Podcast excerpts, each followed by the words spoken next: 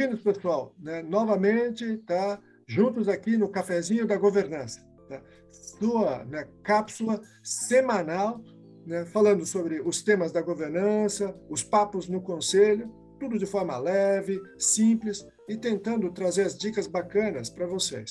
Estamos na terceira temporada, falando das empresas familiares. E nesse sentido, o tema de hoje que nós vamos estar conversando com vocês é sobre o despertar para a governança. Tá? Parece o uh, filme de Star Wars, né? o despertar para a força. Tá? Então é o seguinte, nós vamos estar falando sobre isso, tá? e nesse sentido, o grande desafio né, que a gente viu nas empresas familiares é o tema da sucessão. Tá? E nesta preocupação importante, que é o desafio né, de garantir né, essa longevidade, tá? então deixa eu passar esse tema para que o Richard possa comentar. Richard, me comenta sobre esse ponto. Como é que você tem visto eh, que tem sido tratado essa questão da sucessão dentro das empresas familiares?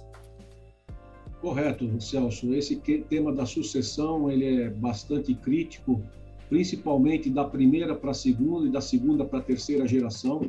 Nós falamos ali no primeiro episódio que de cada 100 empresas que sobrevivem à primeira geração, somente 30% sobrevivem à segunda, somente 12% à terceira, somente 4% à quarta. Então, isso é muito preocupante, porque é uma mortalidade de empresas muito significativa.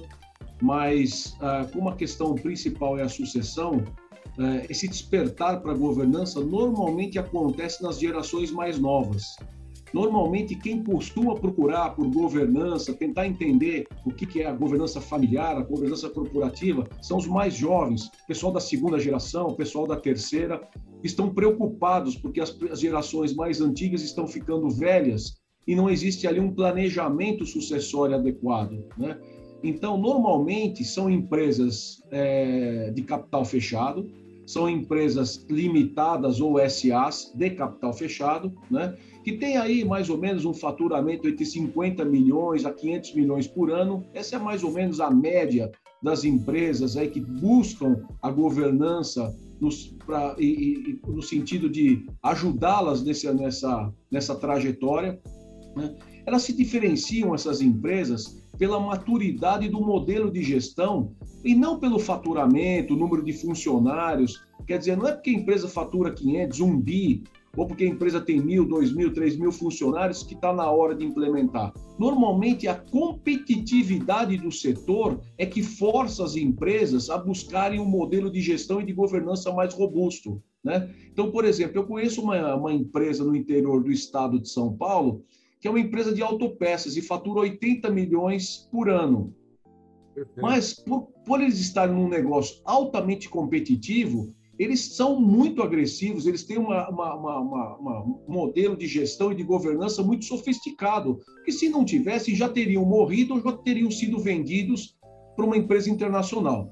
Por outro lado, eu conheço uma, um outra rede é, de varejo alimentar no interior do, do estado também, que tem aí 20, 25 lojas, né?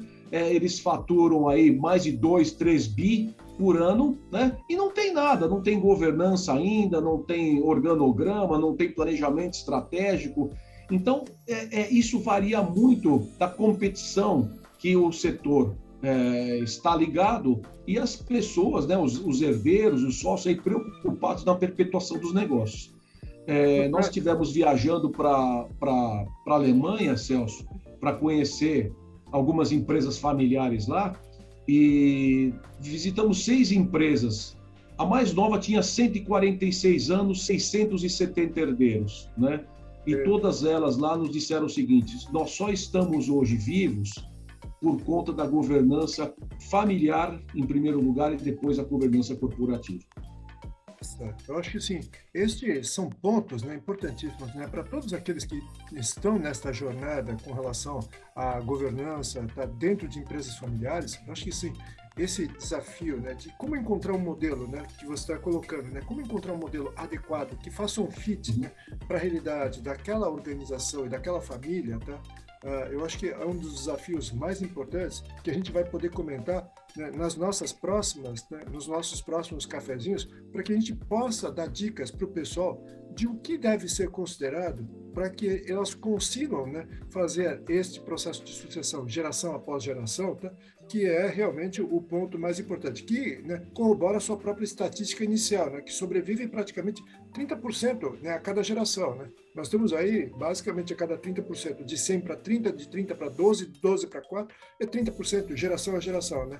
Significa que daqui a pouco não sobra muita coisa. Né? Então, ah, como é que a gente chega nesse desafio? Bacana. Vamos então, pessoal, né, continuar nessa jornada, nessa terceira temporada, falando sobre as empresas familiares. Tá?